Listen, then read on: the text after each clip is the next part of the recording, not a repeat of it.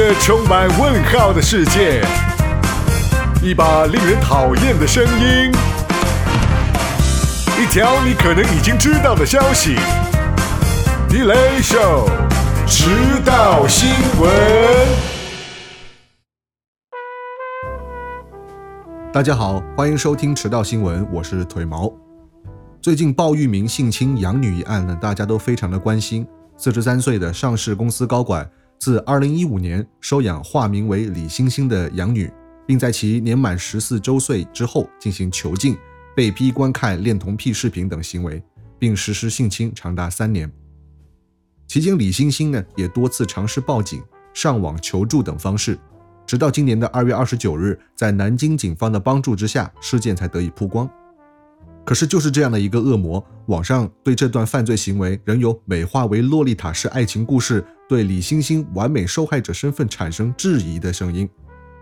今天我们一起来聊一聊这起轰动全国的性侵案。财新网在《高官性侵养女事件疑云》一文中称，整个故事不是什么高管性侵女生，而是一个十四岁少女寻找 Sugar Daddy 的故事。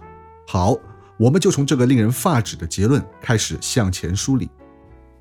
时间回到二零一五年，女孩的母亲称，孩子从小磕磕碰碰，一直不顺。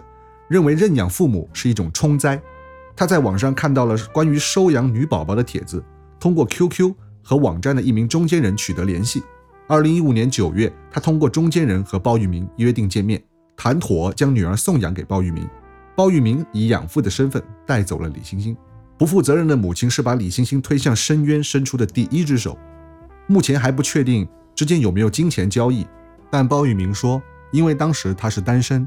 无法办收养手续，女孩妈妈就说：“那就等到她到了年龄办结婚手续，反正都是一样一起生活。”根据母亲讲述，星星自己也说愿意这样陪着包玉明一辈子。但根据我国收养法的规定，无配偶的男性收养女性，收养人与被收养人的年龄应当相差四十周岁以上，而包玉明与女孩的年龄相差了二十九岁。无论是收养或者恋爱交往。这段关系的开始就已经违背了道德和触犯了法律。本案可谓是一波多折，经历了两次立案，而第一次立案后撤案的原因是因为没有犯罪事实。警方在媒体披露此案后，进一步的解释是综合证据并不构成犯罪，可以解读为构成犯罪的证据不足。女孩其实提供了相关的证据，包括有包玉明精液的卫生巾，还有她擦拭过的纸巾等等，但鉴定的结果一直没有给受害者。根据我国刑法对强奸案的相关规定，除了有性关系的发生，还有一个必要的构成要件是性行为的发生违背了妇女的意志。那么，既然 DNA 已经有了，但案子却迟迟没有进展，很有可能警方认为违背受害女孩意志的证据并不足。鲍某可能没有明显的暴力胁迫行为，或者女孩并没有明显的反抗行为。在最新进展中，鲍玉明通过一位中间人向媒体提供了书面的回应。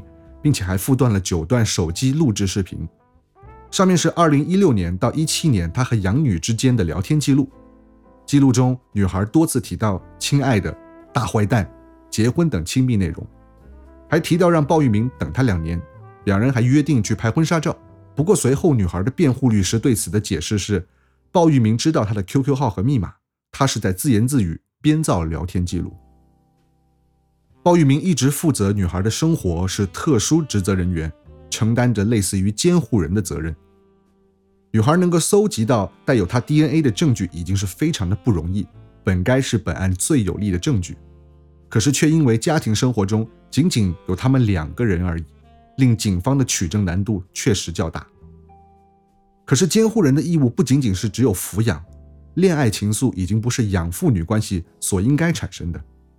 鲍玉明是山东人，山东的某些地区保留着女性吃饭不能上桌的恶俗传统，大男人主义常常会给女性无形的性压迫，更何况是一个未成年人，在没有建立正确的是非观念之前，被洗脑影响心智，因为求生欲而产生对施暴者的感情，也是能够在心理学上被解释的。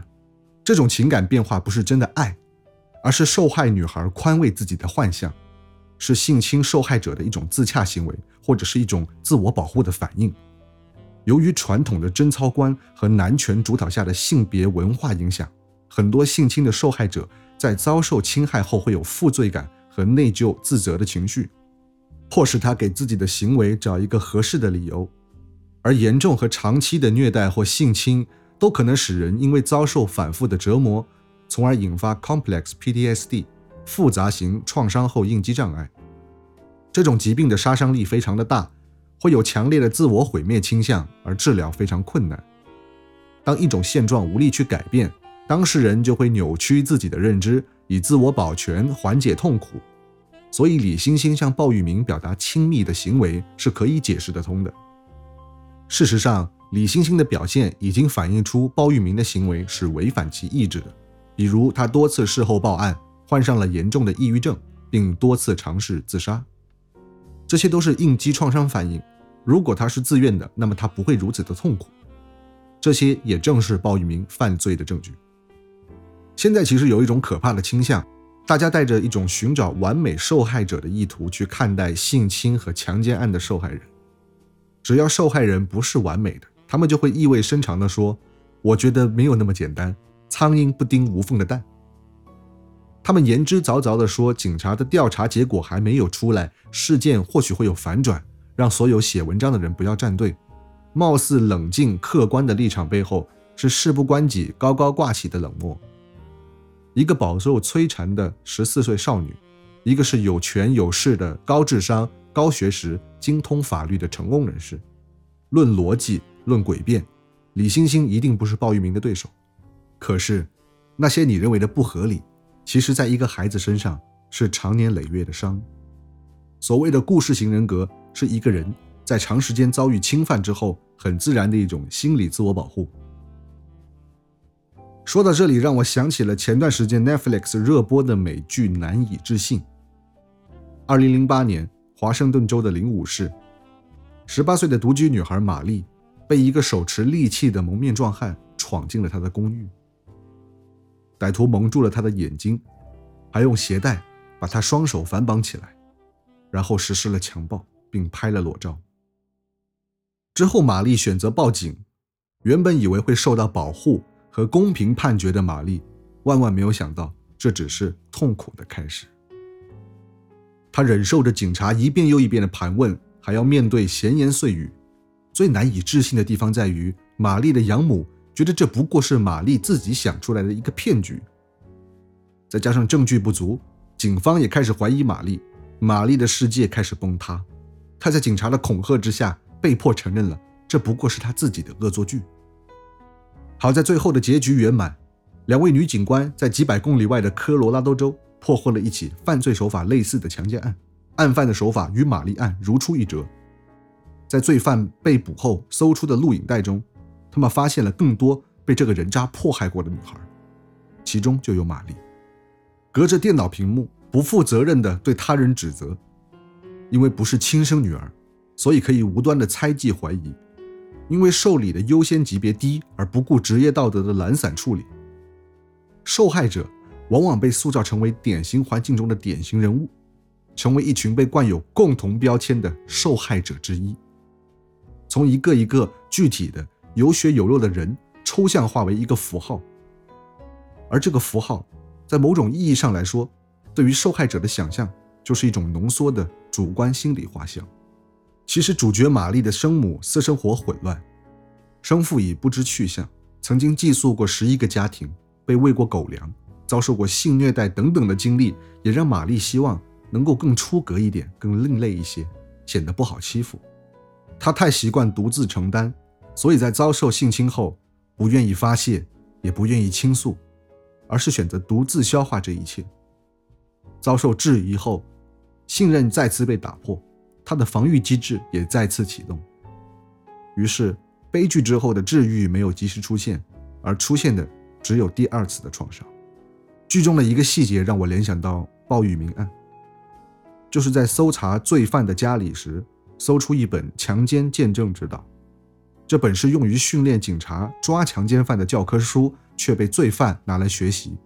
所以不要低估人性的阴暗面，我们制造的惩恶武器。很有可能成为坏人作恶的工具。好了，今天的话题先聊到这里。